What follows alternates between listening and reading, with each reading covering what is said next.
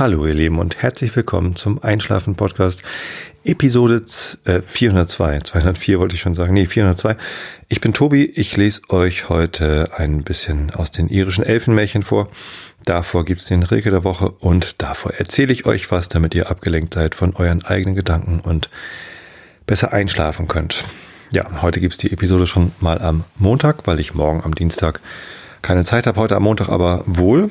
Und da dachte ich mir, lasse ich mal nicht ausfallen, sondern zieh einfach mal vor. Ähm, dafür gibt's allerdings kein spezielles Thema heute, sondern einfach nur eine Erzählung dessen, was denn so die letzte Woche so passiert ist. Habe ich ja früher öfter mal gemacht. Ich mag die Episoden eigentlich ganz gerne, wo ich mir ein spezielles Thema vornehme. So wie letzte Woche die Wissenschaft zum Beispiel.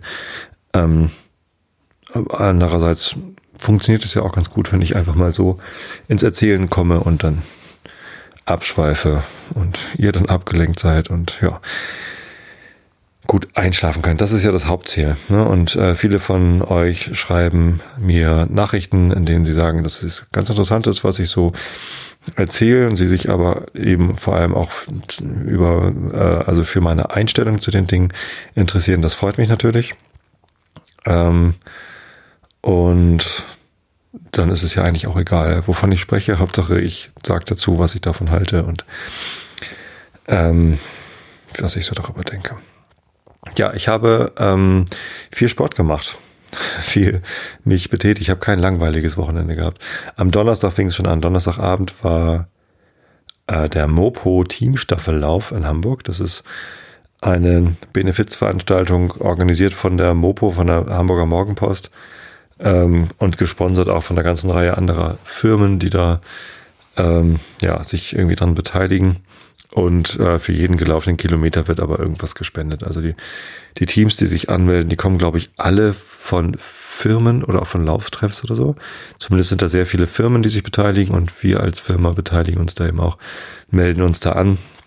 Letztes Jahr hatten wir drei Staffeln, die dort gelaufen sind. Dieses Jahr sogar vier Staffeln und ein eigenes Zelt. Also da kann man sich halt so ein Zelt mieten, wo man sich dann irgendwie, ja, ich glaube, es gibt auch umkleiden, aber man kann sich da eben dann ein bisschen hinsetzen, ein bisschen grillen und so. Und man, jedes Team bekommt einen Picknickkorb mit äh, lauter Sachen drin, äh, die man äh, dann essen und trinken kann.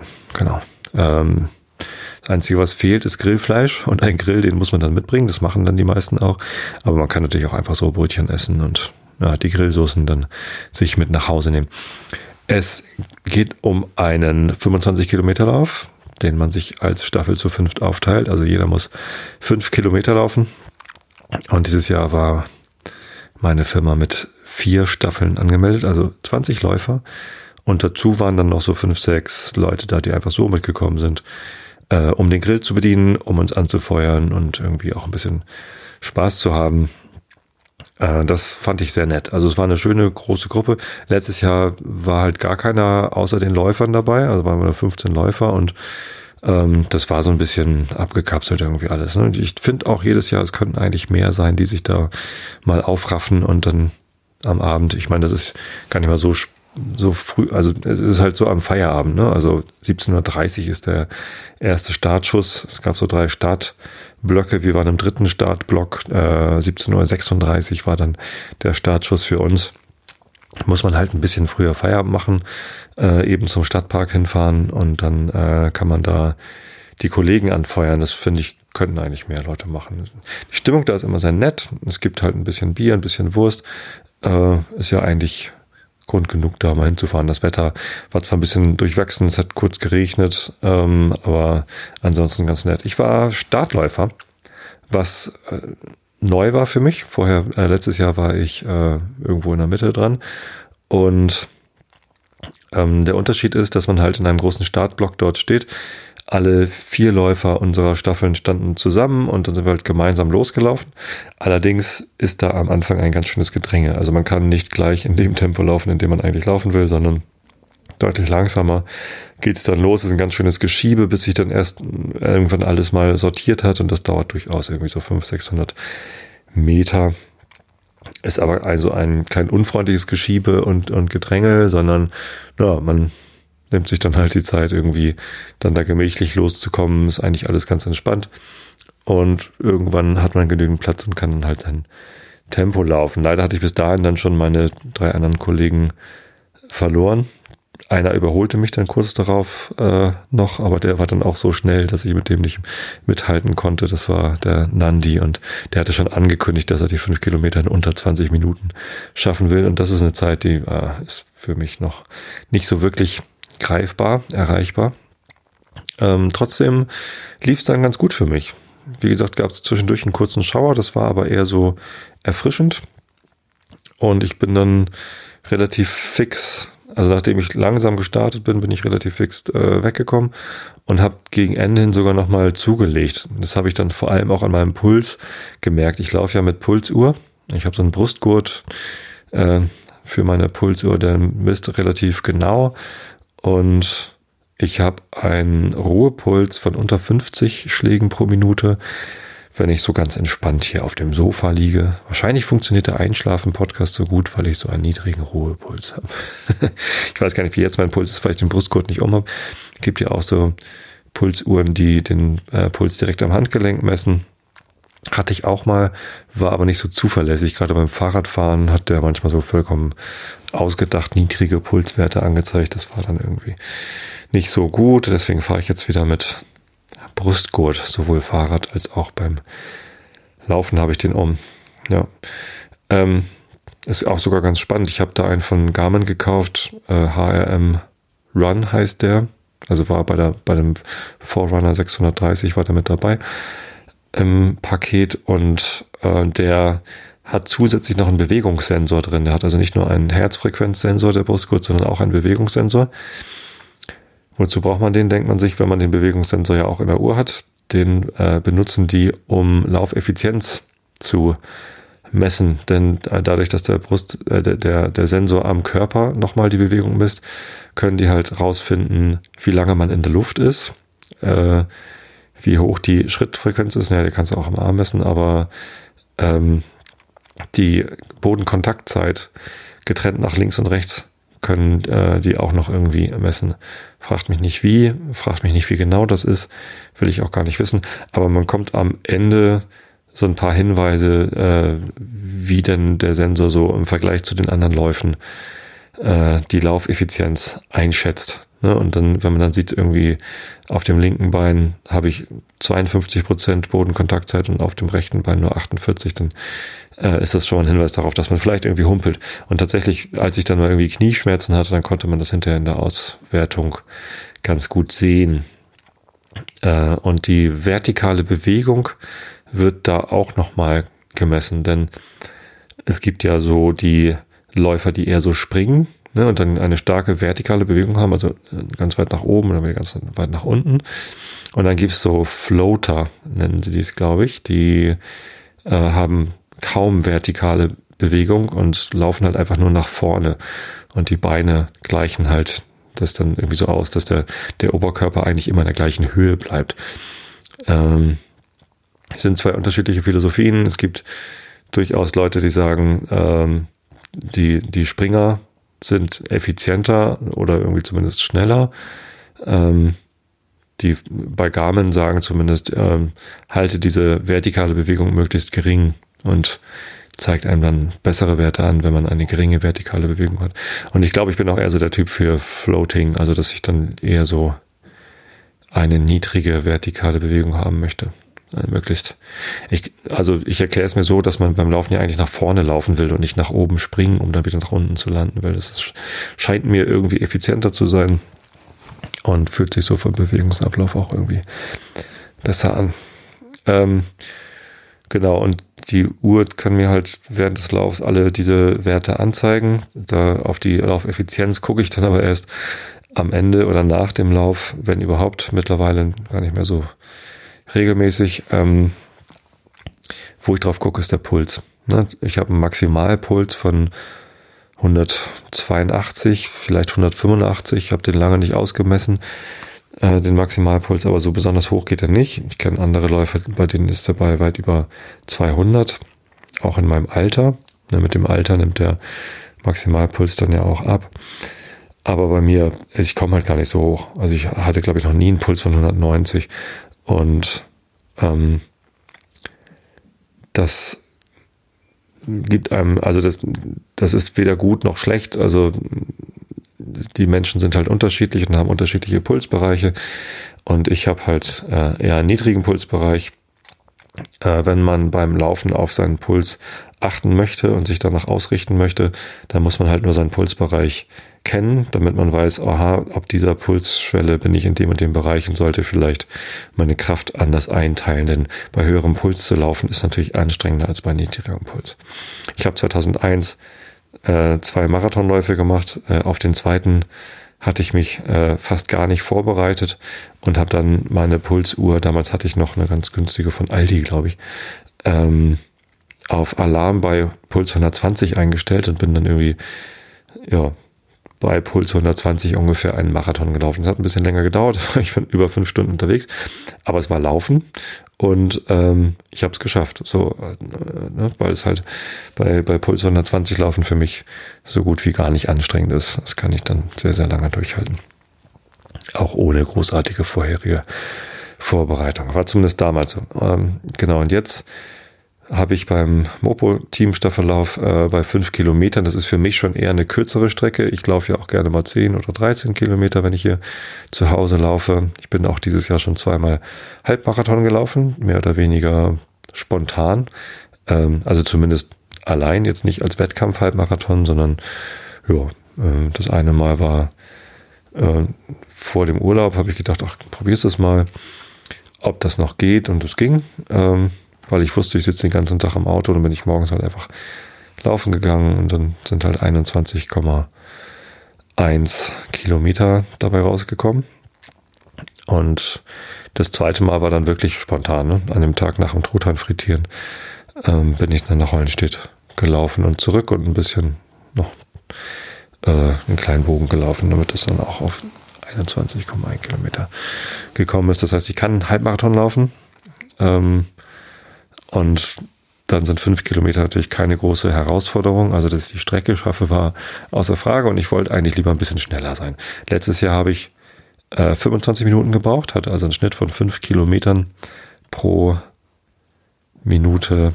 Ähm, und das war damals meine Bestleistung für fünf Kilometer. Ähm, und dieses Jahr war ich halt, ich habe seitdem nicht aufgehört zu trainieren. Ich habe ja das erste Mal auch den Winter durch trainiert und ich dachte, ach, da muss ich mal drunter kommen. Äh, halt eben nicht vier Minuten pro Kilometer, um dann auf 20 Minuten zu kommen, so wie Nandi, ähm, sondern ja, äh, ein, ein, irgendwas unter 25 war so mein Ziel. Und das zeigt, zeichnete sich also am Anfang noch nicht so ab, weil ich, wie gesagt, am Anfang war ich dann noch über fünf Minuten pro Kilometer, weil der Start so langsam war. Aber dann äh, nach dem nach dem Startgewusel war ich dann deutlich unter fünf und dann ging der Schnitt auch runter und ich merkte, alles ist gut. Ich schaffe mein Ziel bei einem Puls von 160. Das war schon recht hoch. Und ich wusste nicht so genau, ob ich das in der Geschwindigkeit dann durchhalte, aber ich habe schon so gesehen, naja, irgendwie unter fünf Minuten werde ich wohl irgendwie bleiben. Und es lief dann aber wirklich gut und ich merkte irgendwie, ja, kannst ruhig 160er Schnitt irgendwie durchziehen.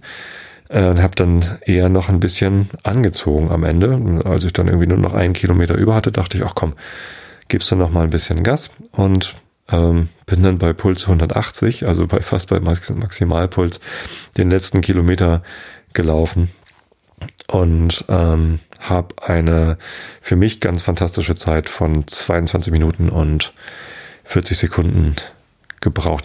Äh, meine Uhr hat mir eine Strecke von 4,87 Kilometern angezeigt.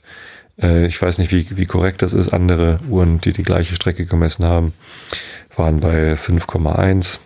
Das ist ja mit den GPS-Dingern immer nicht so ganz präzise, was dann gemessen wird.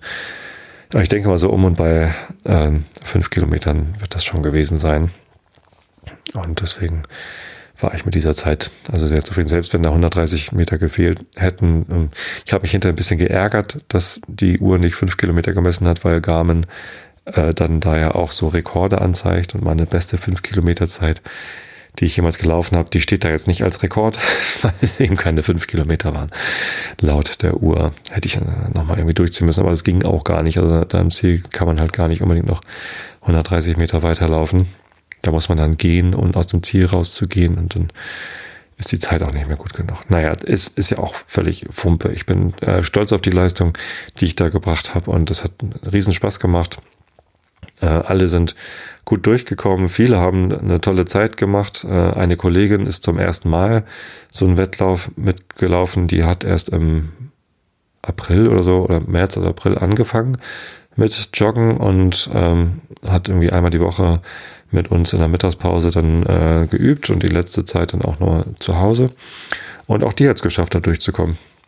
Mit einer respekt respektablen Zeit und ähm, das war toll. Also es war ein sehr schönes gemeinschaftliches Erlebnis, das alles da mitzumachen. Wir haben lecker gegessen und das war, das war schön, hat Spaß gemacht. Ja, Teambuilding und was Gutes dabei tun. Für sich selbst und für, ich weiß gar nicht, wofür der Geld gesammelt ist, ehrlich gesagt. Naja, sei es drum. Genau, das war das erste sportliche Erlebnis. Ähm, das zweite sportliche Erlebnis, das äh, wir uns vorgenommen hatten für dieses Wochenende, war der Triathlon. Ich glaube, ich hatte das mal erwähnt, dass wir uns angemeldet hatten für den Triathlon in Norderstedt äh, Tribüne, hieß der, glaube ich. Und da haben wir uns zur Familienstaffel angemeldet, denn äh, ich kann ja kaum schwimmen. Also ich kann zwar schwimmen, aber ich bin kein guter Schwimmer. Äh, meine Tochter aber sehr. Meine Tochter kann schneller Brust schwimmen, als ich kraulen kann, weil sie das viel trainiert. Die ist bei der DLAG und dann schwimmen sie halt viel und ja, die ist echt gut. Und der, die Familienstaffel sieht halt vor, dass der erste Teilnehmer 500 Meter schwimmt, der zweite äh, 20 Kilometer Rad fährt. Das hätte dann meine Frau gemacht und äh, ich wollte fünf Kilometer laufen. Und ihr merkt es schon, ich benutze den Konjunktiv. Ähm, wir haben äh, nicht teilgenommen aus gesundheitlichen Gründen und aus mangelnder Vorbereitung. Ähm, haben wir uns gedacht, nee, wir müssen jetzt hier kein Risiko eingehen. Es war zwar schade, ist uns auch schwer gefallen, das irgendwie dann sausen zu lassen, aber irgendwie hatten wir halt kein, kein gutes Gefühl. Ähm, bei meiner Frau und bei meiner Tochter. Ich war fit, ich habe da irgendwie das wären ja auch wieder nur fünf Kilometer für mich gewesen. Äh, zwar habe ich am Donnerstag gerade einen Wettlauf gemacht, ähm, aber ich hatte am Sonntag durchaus diese weiteren fünf Kilometer geschafft und ähm, ja, das war schade, aber auch nicht weiter schlimm. Das wäre halt ein schöner Ausflug gewesen. So haben uns aber gemeinsam dann dafür entschieden, das lieber nicht zu machen. Vielleicht ja nächstes Mal. Also die Idee so als Familienstaffel ähm, besteht weiterhin und hoffentlich machen wir das irgendwann nochmal. Stattdessen ähm, hatte ich jetzt hier am Sonntag Zeit und ich hatte irgendwann letztens gesehen, dass am Sonntag auch der Brunsberglauf stattfindet. Das ist so ein Volkslauf hier äh, in der Nähe. Der Brunsberg ist eine Erhebung, es ist kein, kein Berg im Sinne von, ich habe das auch schon mal erzählt, glaube ich, äh, Mittelgebirge oder, oder Alpen oder so. Das ist halt Norddeutschland, äh, wo wir hier sind und das ist halt so eine aufgeschobene Endmoräne, keine Ahnung. Äh, durchaus irgendwie 100 60 Meter hoch oder so, eine, eine hohe Erhebung für norddeutsche Verhältnisse. Aber ja, es ist mehr so eine, so eine kleine Heidekuppe, besser, besser gesagt. Man kann da oben schön weit gucken, weil da, wie gesagt, Heide ist und nicht so viel Wald im Weg ist. Aber ja, es ist halt unser Berg. Und es ist mein Hausberg, denn ähm, der ist hier nah dran, der ist, liegt in, in Spritze oder zwischen, zwischen Spritze und Holmseppensen liegt der Brunsberg, gehört glaube ich zu Spritze. Da ist eine Jugendherberge da oben, äh, Jugendwaldheim oder so, keine Ahnung. Und wenn ich meine längere Strecke laufen will, also 10 oder 13 Kilometer, dann, also bei 10 Kilometer streife ich den Brunsberg so, da muss ich nicht ganz hoch, sondern laufe nur die Lohbergenstraße von Spritze nach Richtung Holmseppensen und biege dann irgendwann rechts ab durch den Wald zurück, Richtung Netternhof. Aber ähm, wenn ich direkt über den Gipfel, also die Spitze, also die höchste Erhebung dieses Berges, da ist jetzt kein Gipfelkreuz oder so, ne? aber es gibt halt den einen Ort, wo der Berg am höchsten ist. Ähm, da, wenn ich darüber laufe, dann sind das so 13 Kilometer, die ich dann habe. Das ist eine, eine schöne Strecke, die mache ich ganz gerne. Da bin ich dann eine gute Stunde 15 oder so unterwegs. ähm, oder Stunde 20 und dann äh, habe ich eine, eine, gute Sporteinheit gemacht. Ähm, ich, für mich sind das so 100 Höhenmeter von hier aus, die ich dann laufe und das reicht mir dann auch. Also ich bin ja kein Alpenläufer. Als wir im Urlaub in Italien waren, ich ein bisschen mehr Höhenmeter gemacht, als ich dann da immer im Valpolicella hoch und runter gelaufen bin. Aber hier reicht mir das. Genau. Und ähm, weil es eben meine Hausstrecke ist, weil ich hier ständig laufe, dachte ich immer schon mal, äh, Brunsberglauf müsste man mal mitmachen. Die hängen dann hier immer Plakate auf und da steht dann ganz groß drauf, der Berg ruft. Das klingt immer so lustig, als ob es halt wirklich ein Berg ist. Und das, der Berg ruft ist ja irgendwie so ein von, von Bergsteigern, irgendwie so ein, so ein Ausspruch. Ähm, Bergsteigerausrüstung braucht man auf dem Brunsberg nicht. Das sind dann einfach so Feldwege, Schotterwege. Und ja, ähm, als ich gesehen hatte, dass der Termin auf unseren Triathlon fällt, war ich schon so ein bisschen enttäuscht, dass ich dieses Jahr wieder nicht dabei sein kann.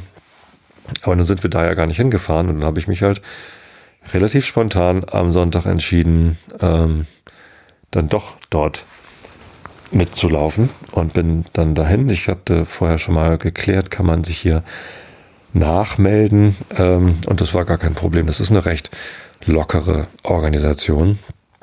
Äh, bis eine halbe Stunde vor Startschuss äh, war das ja gar kein Problem, sich nachzumelden. Wahrscheinlich sogar bis zehn Minuten vor Start oder so. Ähm, ich war eine gute Stunde vor Start da und habe äh, gesehen, die Leute, die sich direkt vor mir nachgemeldet haben, haben so die Startnummern 223, 224 bekommen.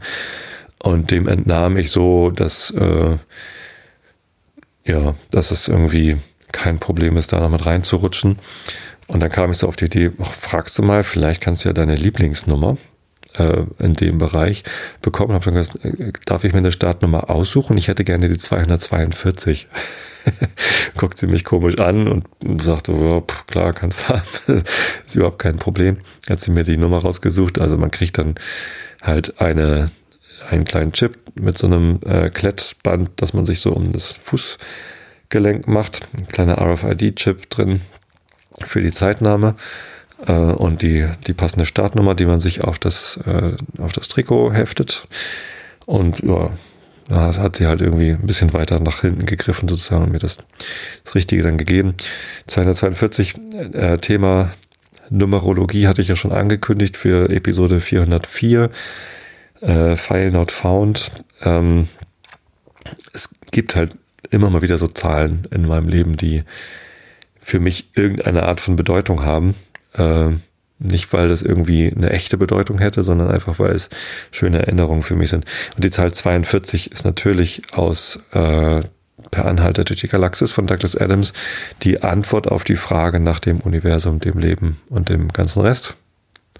Oder andersrum, dem Leben, dem Universum und dem ganzen Rest, glaube ich. Und ähm, man weiß nur leider die Frage nicht so genau. Es ist eine sehr schöne Antwort, finde ich. Die Frage könnte also sechs mal sieben lauten, ähm, aber wie das jetzt das Leben, das Universum mit dem ganzen Rest erklärt, sei mal dahingestellt. Ähm, das Buch ist unbedingt zu empfehlen. In meiner Generation ist das ein durchaus prägendes Buch in der Sozialisierungsphase gewesen von allen Nerds, ähm, allerdings auch von vielen Nicht-Nerds. Das ist halt einfach ein sehr lustiger äh, Roman in der Science, in einem Science-Fiction-Setting, aber es hat genauso viel mit Science-Fiction zu tun wie die Scheibenwelt-Romane jetzt irgendwie Mittelalter. Romane oder Fantasy sind. Das ist einfach ein gutes Transportmedium für den Humor von Douglas Adams gewesen. Und ja, es gibt Raumschiffe und so, aber ähm, eigentlich ist es halt, geht es da um den Humor und nicht um Science Fiction. Ähm, ein 242, 242, ähm, hat aber nochmal dann, also natürlich steckte die 42 mit drin, ähm, aber zu dem gleichen Zeitpunkt, wo ich das Buch gelesen habe, war ich auch Fan, nee, war ich noch nicht. Später war ich dann Fan von der Gruppe Front 242. Das ist eine Musikgruppe, die in den 90ern, Ende der 80er, Anfang der 90er, äh, Industrial, nee, Electronic Body Music, EBM, gemacht haben.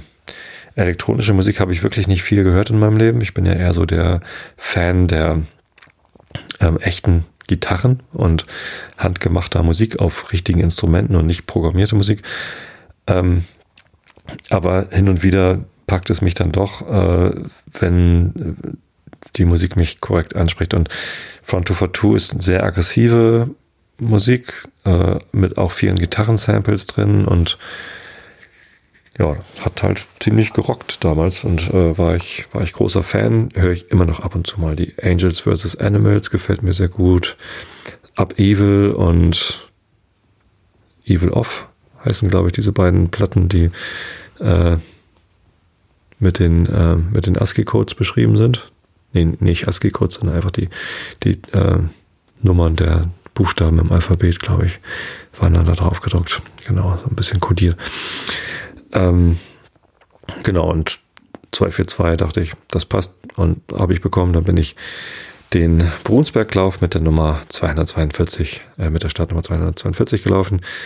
Ähm, das war schön. Das waren also knappe 300 Läufer dann am Ende. Ähm, es gab noch die Option, dort einen Halbmarathon zu laufen. Dann hätte man halt, nachdem man die 11,7 Kilometer vom Brunsberglauf absolviert hatte, noch einen extra Dreh äh, machen müssen in flachem Gelände. Habe ich mich dagegen entschieden, weil ich am Tag vorher, ähm, also die, die beiden Abende vorher waren irgendwie anstrengend, deswegen ähm, ich musste mich eh so ein bisschen aus dem Bett schälen und dann irgendwie dazu aufraffen, da überhaupt hinzufahren. Dann dachte ich, ach, dann reichen auch die 11,7 Kilometer mit 90 Höhenmetern oder 95 Höhenmetern. Also wenn man von Hol Holmseppensen ausläuft, da war der Startpunkt, dann hat man anscheinend weniger Höhenmeter auf dieser Strecke.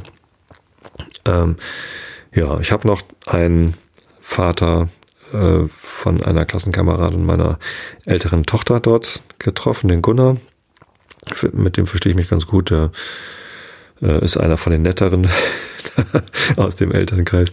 Und ähm, ja, haben ein bisschen geschnackt, geklönt und dann auch beim Start, nach dem Start noch kurz ein bisschen während des Laufens irgendwie geklönt, aber irgendwann ähm, kam dann so die, die Strecke im Wald, wo man dann auch hintereinander laufen musste und nicht mehr nebeneinander laufen konnte. Ähm, da habe ich ihn so ein bisschen abgehängt, nicht weit. Ich war dann am Ende irgendwie drei Minuten vor ihm im Ziel, aber irgendwie habe ich ihn dann auch aus den Augen verloren. Er war ja dann ja auch hinter mir. Ähm, und äh, irgendwie will man ja auch nicht die ganzen elf Kilometer dann klönen, dann wird man ja auch nur langsamer. Und das ist auch anstrengend beim Laufen zu reden. Äh, wissenschaftliche Studien haben zwar irgendwann mal ergeben, dass man, wenn man sich unterhält beim Laufen, dass der Trainingseffekt dadurch steigt. Aber im Wettkampf will man ja keinen Trainingseffekt, sondern da möchte man ja dann doch Leistung erbringen vielleicht. Naja, nicht unbedingt. Eigentlich wollte ich auch da nur dabei sein. So der olympische Gedanke zählt und gesund bleiben äh, und halt meinen Sport erledigen. Ähm, und das war schön. Also die, die Strecke war halt ganz anders als meine normale Hausstrecke. Ich kannte zwar den Buhnsberg, aber ich laufe halt nie von Holmseppensen aus da hoch. Und Tatsächlich war nur ein ganz kurzes Stück der Strecke äh, identisch mit meiner Laufstrecke und das aber dann auch andersrum. Da bin ich so da, wo man vom Gipfel aus dann runtergelaufen ist, da laufe ich halt normalerweise hoch und dann sind wir aber auch gleich wieder links abgebogen und dann um das Jugendheim da rumgelaufen. Äh, nach dem ersten geraden Anstieg, ganz bis nach oben hin, wo es dann auch das erste Wasser gab, ähm, ging es ein bisschen runter und dann aber äh, noch wieder irgendwie sechs, sieben Mal so kleine Hügel rauf und runter. Ähm, das war schon ganz schön anstrengend. Also war jetzt nicht norddeutsches Flachland da. Es gab sogar eine Bergwertung. Also wer als erster ganz oben war, hat dann das gelbe Trikot, nee, das grün gepunktete, nein, es gab kein Trikot, aber ne, bei der Tour de France gibt es auch immer die Bergwertung und beim Brunsberglauf gab es auch eine Bergwertung. Ich glaube, so richtig ernst nehmen sie es auch nicht, aber ja, es gibt halt eine und das ist, ich finde es lustig. Es ist irgendwie eine sehr lockere Veranstaltung. Äh, Im Ziel wurde man so ein bisschen beklatscht äh, von, von den Leuten, die da so da waren. Es gab vorher auch eine ganze Reihe von Jugend- und Kinderläufen. Also der 11,7 Kilometer Lauf ist so der Hauptlauf. Da machen auch die meisten mit. Äh, wie gesagt, gibt es einen Halbmarathon, den, äh, der auch den gleichen Start hat. Da waren auch, glaube ich, nur weiß ich, 30, 40 Teilnehmer oder so. Ähm, und die, die laufen dann halt einfach nochmal weiter. Und ganz viel vorher, also äh, zwei, drei Stunden vor dem Hauptlauf, gibt's dann so 300 Meter Läufe für, für die ganz Kleinen, ne? für Kinder und Schüler. Und ähm, gab es dann 300 oder 500 und irgendwie zwei Kilometer oder so Läufe. Ich glaube, ein 5 Kilometer, ja genau, ein 5 Kilometer Lauf gab es auch noch. Der ging dann aber nicht über den Berg, sondern da um, um den Teich rum oder so. Ja, eine echt schöne Veranstaltung. Und so schade das ist, dass wir nicht zum Triathlon konnten, ähm, desto glücklicher war ich dann hinterher, dass ich dann endlich mal bei diesem Brunsberglauf mitmachen konnte. Ähm, und das hat echt Spaß gemacht. Also es war wirklich toll. Ich habe auch da eine ganz gute Zeit gehabt.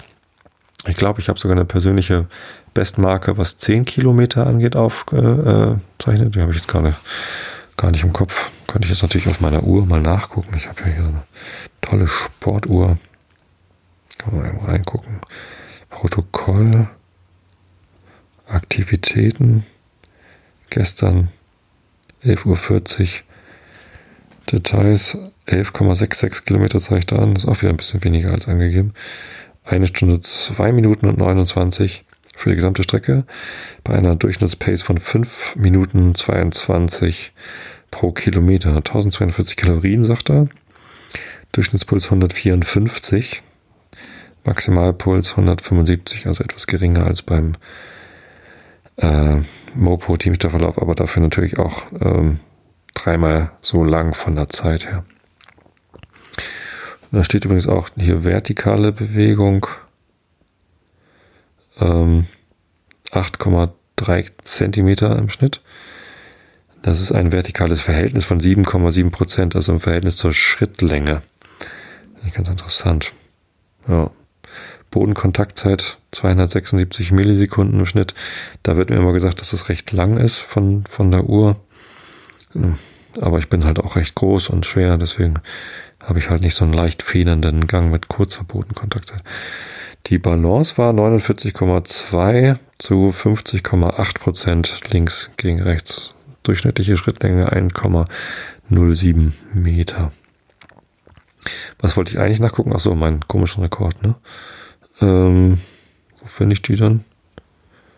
Donnerstag. Ach so, hier ist mein anderer Lauf. Was war denn da eigentlich? 22 Minuten 36 waren die 4,87 Kilometer von dem Mopo-Team-Staffellauf. Das ergibt eine durchschnittliche Pace von 4,38. 4 Minuten 38 pro Kilometer. Das ist doch schick. Durchschnittspuls 166, maximal 181. Das war schon fast mein Maximalpuls, glaube ich. Ja, vertikales Verhältnis da nur 6,8. Also da hatte ich besseres vertikales Verhältnis. Wahrscheinlich, weil ich kürzer war, aber da bin ich auch barfuß gelaufen. Genau, da hatte ich, bin ich mit meinem Barfuß Socken gelaufen, auf Socken, also diese Geschwindigkeit erreicht. Äh, gestern beim Brunsberglauf hatte ich Schuhe an, weil ich wusste, dass da Schotter ist und das laufe ich nicht so gern mit Schuhen. Schrittlänge 1,19 Meter im Schnitt. Meine Güte. Das ist ja viel länger. Interessant. Ja, vielleicht auch kein Wunder. Wo finde ich denn hier die Rekorde eigentlich? Hm, Protokoll, eigene Statistiken. Da, eigene Statistiken vielleicht. Erholungsratgeber ist mir egal. Rekorde, da. Laufen. Ein Kilometer habe ich am 12. Juni bei einer beste Zeit von 4 Minuten 3 geschafft. Achso, da hatte ich das mal probiert mit äh, 4 Minuten pro Kilometer. Habe ich nicht mal einen Kilometer weit geschafft. Äh, meine schnellste Meile war am Donnerstag äh, 7 Minuten und 3. Ach so, das war beim Mopo-Team Staffellauf, genau.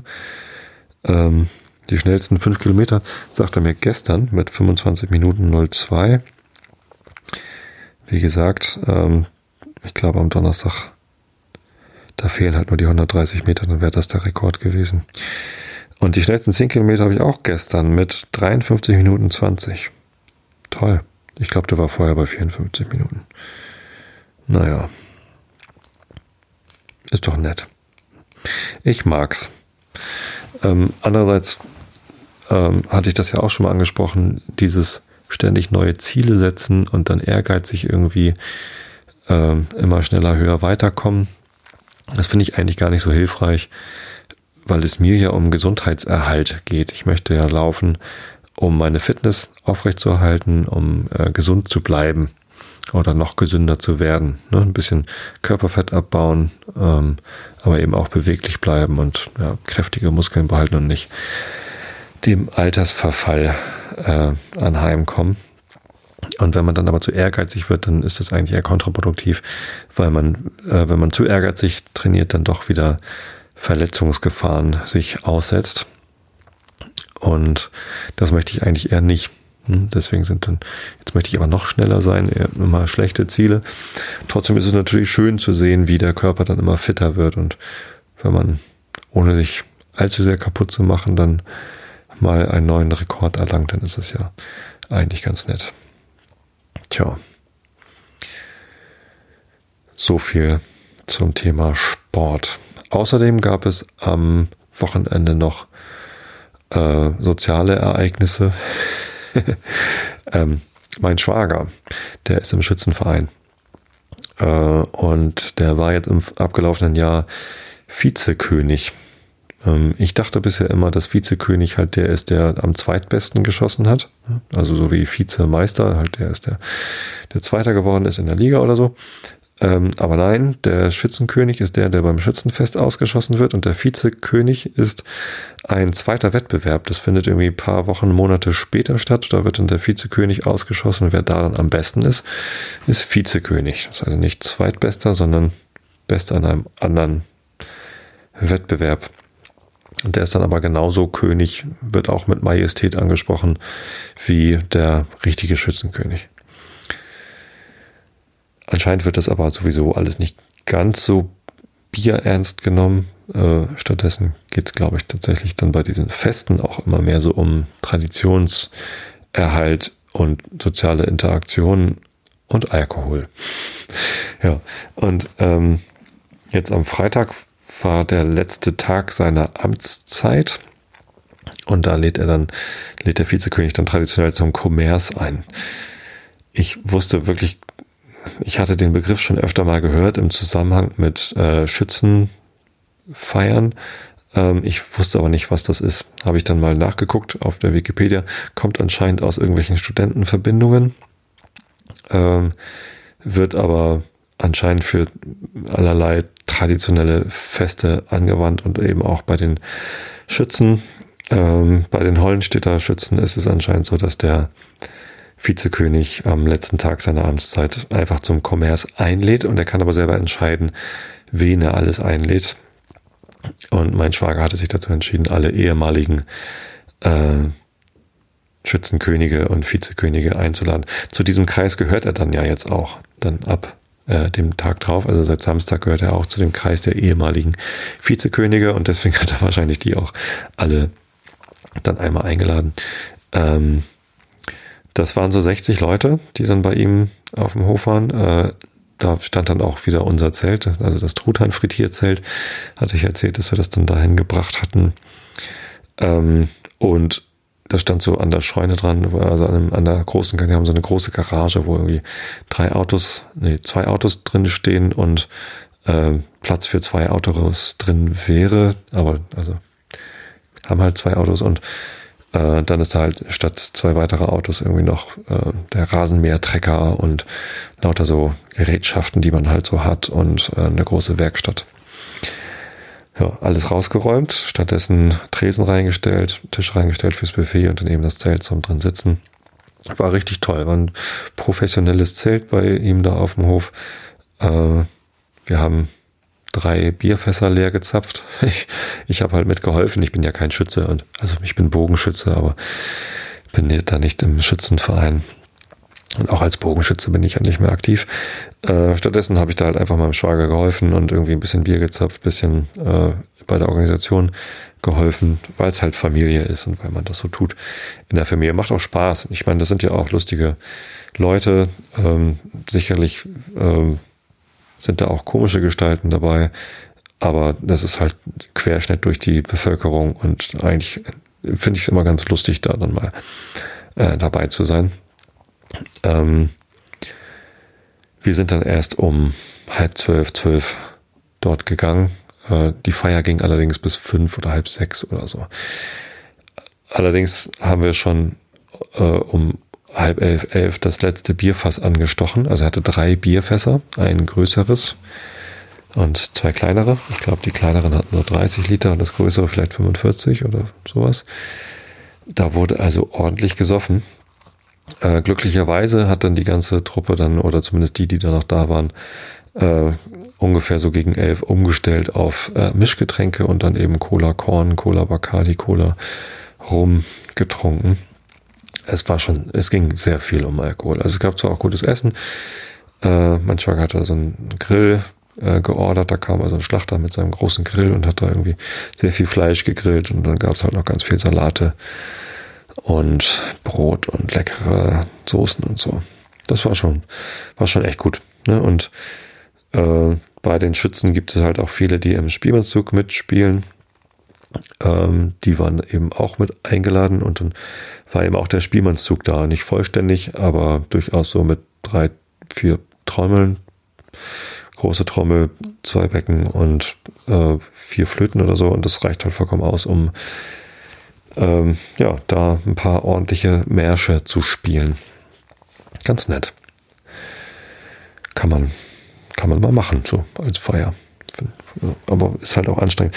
Und am Samstag sind wir dann halt wieder hin und haben dann beim Abbauen geholfen. Das Zelt musste dann abgebaut werden. Zum Glück war es trocken und konnte dann gleich eingemottet werden. Ähm, ja, und Bänke und Tische, also Bierzeltgarnituren abbauen und wegbringen und so. Und ich bin dann mal wieder Trecker gefahren.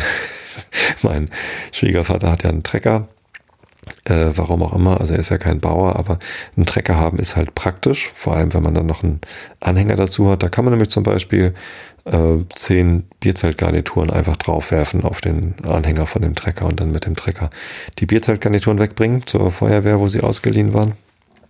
Ähm, allerdings haben habe ich diesen Trecker schon lange nicht mehr bedient und äh, naja, als ich ihn angemacht hatte, das war so eine spontane Idee, ich kann ja mal gucken, ob ich ihn überhaupt anbekomme, ob ich den Zünder noch finde und so. Und das ist mir auch geglückt. Dann lief der Trecker und dann wollte ich aber nicht einfach losfahren, ohne meinen Schwiegervater überhaupt zu fragen, ob das in Ordnung ist, wenn ich mit diesem Trecker losfahre. Hab dann die Handbremse angezogen, bin wieder abgestiegen und ähm, habe dann erstmal geklärt, äh, soll ich den Trecker fahren? Darf ich den Trecker fahren? Ich hatte irgendwie Lust. Ja, dann mach mal.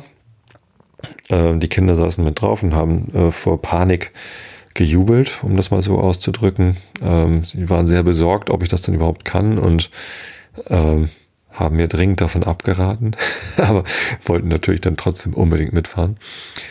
Ähm, Tja, das waren aber auch nur, also es ging um 500 Meter oder so, einmal den, den Hügel runter und wieder hoch zum Feuerwehrgerätehaus nur einmal ganz kurz auf der eigentlichen Straße. Und das habe ich durchaus gut hingekriegt. Allerdings hat es dann äh, merkwürdig komisch gerochen, als wir da waren und auch doll gequalmt. Äh, so aus der Seite. Und ich wusste gar nicht, was dann so neben mir an der Seite so ist. Und dann habe ich den äh, Trecker äh, ausgemacht. Ich habe ihn dann abgewürgt, weil ich nicht mehr wusste, wie man den Trecker richtig ausmacht. Ähm, das hat aber so gequalmt, dass ich dachte, der muss jetzt aus. Also würge ich ihn einfach ab. Ähm, und dann fiel mir auf, oh, ich hatte vergessen, die Handbremse wieder zu lösen. dann bin ich mit angezogener Handbremse die 500 Meter gefahren. Es ist zum Glück nichts äh, Schlimmes passiert. Äh, mein Schwiegervater konnte die Handbremse dann wieder lösen. Äh, und ich glaube, es ist alles gut. Ja, so, und dann haben wir da halt noch ein bisschen geackert und am Nachmittag, am Samstagnachmittag waren wir dann auch noch hier am Straßenfest. Äh, die, es gibt ein Neubaugebiet hier bei uns um die Ecke oder einfach in der Verlängerung unserer Straße gibt es ein Neubaugebiet mit einer neuen Straße und da sind jetzt alle Häuser, fast alle Häuser gebaut. Zwei sind noch im Bau äh, und nur ein Baustück, äh, Baugrundstück ist noch nicht angefangen. Aber da sind jetzt auch einmal ganz viele neue Nachbarn und die haben dann gesagt, hier, wir machen Straßenfest, ihr könnt doch auch mal vorbeikommen. Da sind wir dann noch mit hin und haben da noch Bierchen getrunken äh, und kurz geklönt, bisschen was gegessen. War ganz nett. Gab irgendwie noch eine merkwürdige Szene mit einem Nachbarn, der mit meinem Humor nicht klar kam. Das tat mir dann sehr leid für ihn, aber ich konnte ihm dann auch nicht wirklich helfen. War auch nichts weiter Dramatisches irgendwie. ich fand das lustig. Da waren ganz viele Kinder, die dann irgendwie gespielt haben. Es war ein herrliches Wetter, sonnig, warm und also warm genug für irgendwie im T-Shirt rumstehen, zumindest so bis um bis um sieben oder so. Da wurde es so ein bisschen frisch, als die Sonne dann weg war. Und ja, ähm, viel, viel nette Leute da. Und dann bin ich am Samstagabend nach Hause gekommen und habe einen Podcast aufgenommen. Und zwar den Pappkameraden-Podcast Episode 41. Denn wir haben ja mit den Pappkameraden, das ist ja mein anderer Podcast, bei dem ich machen kann, was ich will. Hier im Einschlafen-Podcast bekommt ihr immer nur ähm, Monolog und ruhig und ich erzähle was und lese was vor und so. Und ähm, ich wollte halt immer auch mal andere Sachen machen, Whiskys verkosten, laut lachen und irgendwie Interviews machen. Dafür gibt's den Pappkameraden-Podcast, den bespiele ich selten. Wirklich, da ist nicht viel los. Ähm, aber es gab vor vier Jahren die Aktion, dass ich gesagt habe, ich würde gern einen Fass schwedischen Whisky kaufen. Kann ich mir aber nicht alleine nicht leisten. Und ich will auch gar nicht alleine ein ganzes Fass Whisky haben. Hab da gefragt, wer möchte denn noch mit ähm, kaufen? Und da haben sich dann ähm, genügend Leute gefunden, so dass wir uns dieses Fass teilen konnten. Und seitdem äh, liegt es abgefüllt rum, erst in Schweden. Und kurze Zeit drauf hat Mark Myra festgestellt, also der schwedische Distillerie, da konnte man das irgendwie so bestellen, sagen welches Rezept, extra rauchig natürlich und welches Fass, Sherry-Fass natürlich und ähm, als Mark Myra dann festgestellt hat, es gibt ganz viele Fasseigner aus Deutschland, haben sie ein Fasslager in Deutschland eröffnet. Und das ist auf Gut Basthorst, hier in Basthorst, östlich von Hamburg. Das ist nicht weit von hier. Ähm, und da war ich dann auch schon ab und zu mal und habe da mein Fass oder unser Fass besucht. Ähm, ja, und jetzt ist es schon vier Jahre lang abgefüllt und äh, wir haben Proben zugeschickt bekommen. Ich habe dann eine Probe weitergeschickt an Christoph, das ist ein Pappkamerad aus dem Schwarzwald, mit dem ich schon sehr viele Episoden Pappkameraden aufgenommen habe, ja, die meisten. Und ja, haben wir am Samstagabend gemeinsam unser Fass verkostet. Und das ist schon ziemlich gut, aber noch nicht perfekt. Es wird noch besser werden. Also ein halbes Jahr lang lassen wir es jetzt noch liegen oder zumindest ein paar Monate. Hört ruhig mal rein, Pappkameraden Podcast, Episode 41. Ähm, ist halt ein bisschen anders als der Einschlafen-Podcast. Ja, genau. So, und das erklärt vielleicht auch, warum ich dann am Sonntag früh, als ich dann den Brunsberglauf angefangen habe, so ein bisschen nicht wirklich verkatert war. Ich habe einen ganz leichten Kopfschmerz gehabt, aber auch nicht wirklich, aber ich war so ein bisschen grummelig, weil Freitagabend lang unterwegs gewesen. Da habe ich nicht äh, Alkohol getrunken, weil ich gefahren bin. Ähm, aber ich war halt lang unterwegs und dann wurde auch geraucht und wenn da irgendwie geraucht wird, dann kriege ich halt auch Kopfschmerzen davon. Ähm, und am Samstag dann äh, das Ganze wieder abbauen und das Garten, äh, das Straßenfest, wo ich dann äh, durchaus ein bisschen Bier getrunken habe. Jetzt auch nicht viel, aber so drei halbe Liter oder so. Und ähm, dann abends nach Whisky probieren. Und zwar nicht nur einen, sondern zwei Whiskys und einen Rum haben wir dann probiert. Und ja, so also ganz nüchtern war ich, glaube ich, am Samstagabend nicht mehr. Und deswegen war ich dann wahrscheinlich am Sonntag auch nicht ganz so fit erstaunlich, dass ich trotzdem so eine gute Leistung erbracht habe. Ich meine, Alkohol ist ja auch nur Energieträger, ne? Das ist ja starker Energieträger. Nein, das ist Quatsch. Als ernsthafter Sportler würde man eigentlich, glaube ich, gar keinen Alkohol trinken, zumindest nicht am Tag vor dem Wettkampf.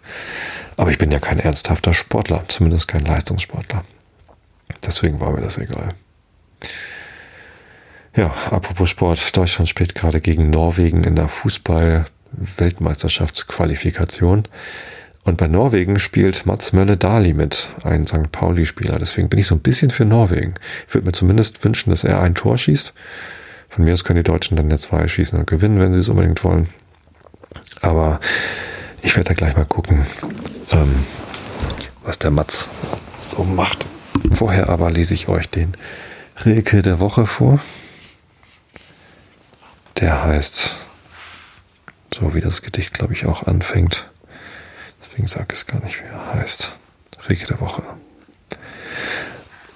Unsere Träume sind Marmorhermen, die wir in unsere Tempel stellen und sie mit unseren Grenzen erhellen und sie mit unseren Wünschen erwärmen. Unsere Worte sind goldene Büsten, die wir in unserer, unsere Tage tragen.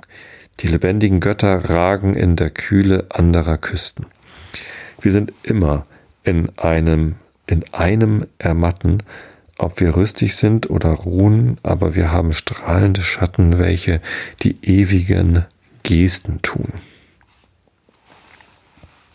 Ja.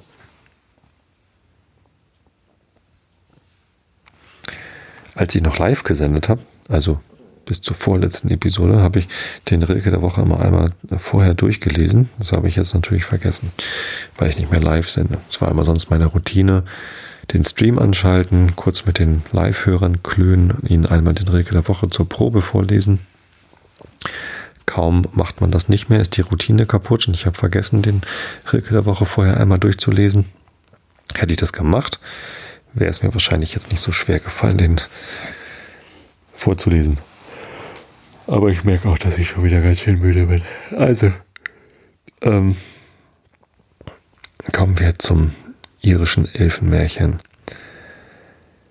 Das da heißt äh, Springwasser, das Land der Jugend, kommt jetzt.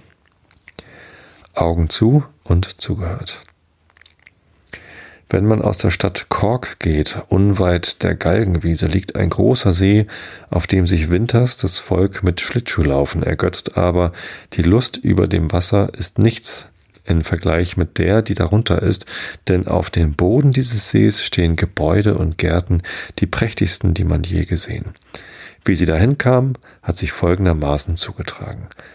Lange bevor ein sächsischer Fuß irischen Grund betrat, lebte ein großer König namens Kork. Sein Schloss stand da, wo jetzt der See ist, in einer grünen, meilenbreiten Aue. Mitten im Burghof befand sich ein Springbrunnen, so reinen, klaren Wassers, dass es ein Wunder war.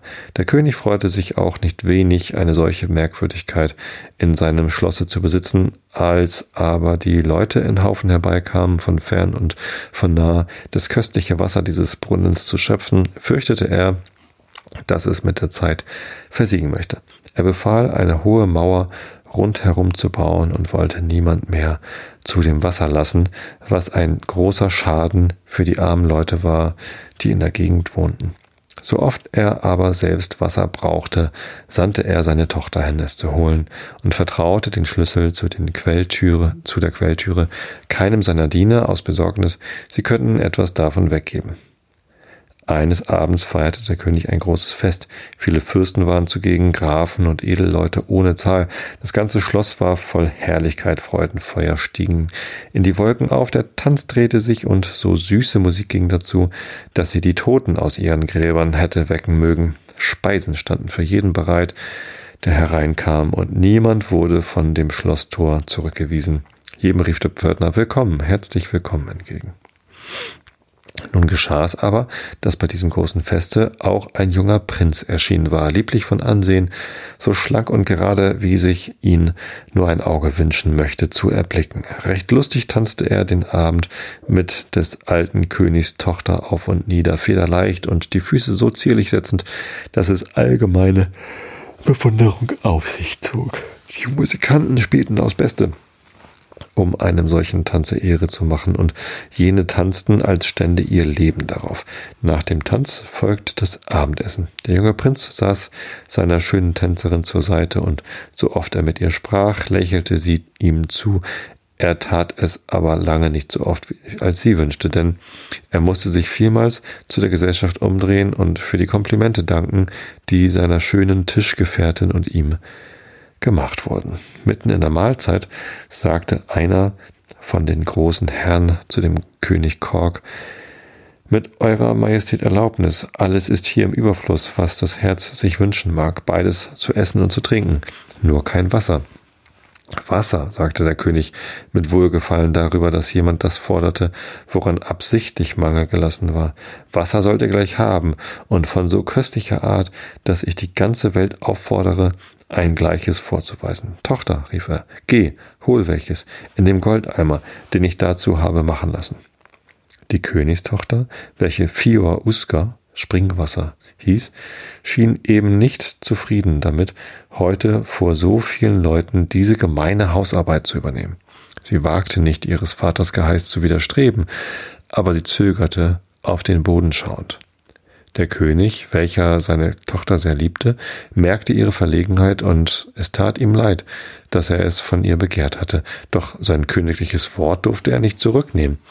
Er sann auf ein Mittel, sie gleich dahin zu bringen, dass sie das Wasser holte und fiel auf den Gedanken der Prinz, ihr Tischgesell solle sie begleiten. Mit lauter Stimme sagt er, meine Tochter, mich wundert nicht, dass du dich fürchtest, allein auszugehen so spät in der Nacht.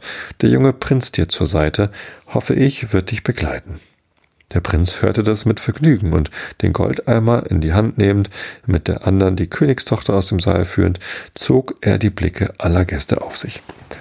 Als sie zu dem Wasserbrunnen im Schlosshof kamen, schloss die schöne Uska das Tor sorgfältig auf, bückte sich mit dem Goldeimer und wollte Wasser schöpfen. Aber das Gefäß wurde ihr so schwer, dass sie das Gleichgewicht verlor und in den Brunnen stürzte. Vergeblich strebte der junge Prinz sie zu retten. Das Wasser stieg und stieg so mächtig, dass es schnell den ganzen Schlosshof einnahm. Außer sich eilte er zum König zurück. Das Brunnentor war offen geblieben und das lang verschlossene Wasser, froh über die erlangte Freiheit, rauschte unablässig herein, stieg jeden Augenblick höher und war in dem Gastsaal so schnell wie der junge Prinz selbst, dergestalt, dass, wie er versuchte, mit dem König zu reden, er bis an den Hals im Wasser stand.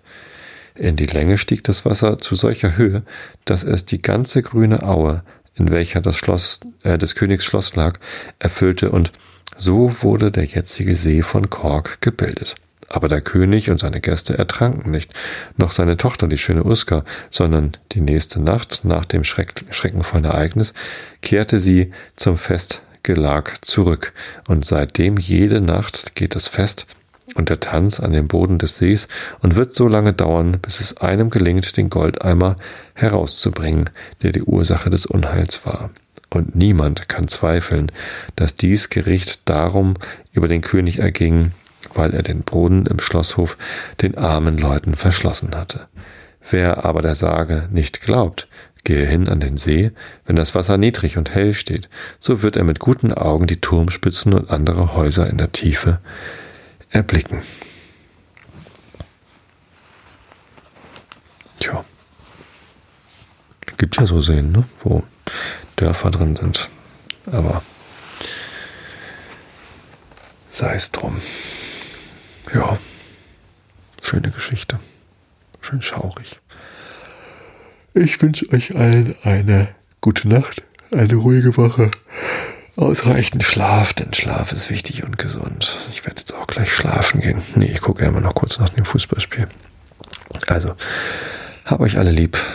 Bis zum nächsten Mal und gute Nacht. Nein, Moment, stopp. Ähm, demnächst ist Bundestagswahl. Wir haben jetzt den 4. September 2017. Und eine Sache wollte ich noch sagen. Geht wählen. Vielleicht ist das jetzt so eine sublime Botschaft. Ihr schlaft alle schon, hört es aber trotzdem und in eurem Unterbewusstsein fasst ihr jetzt gerade den Entschluss, wählen zu gehen. Nein, ich glaube, dass es nicht funktioniert. Ähm, ich hoffe, dass ihr noch vielleicht, äh, wenn ihr diese Episode dann das dritte oder vierte Mal anhört, ähm, zum Einschlafen hier zum Ende kommt und dann wählen geht. Aber in der nächsten Episode ist, glaube ich, auch noch nicht die Bundestagswahl gewesen. Da sage ich es dann am Anfang. Wählen gehen ist wichtig. So, jetzt aber. Gute Nacht, schlaft gut. Hab euch lieb.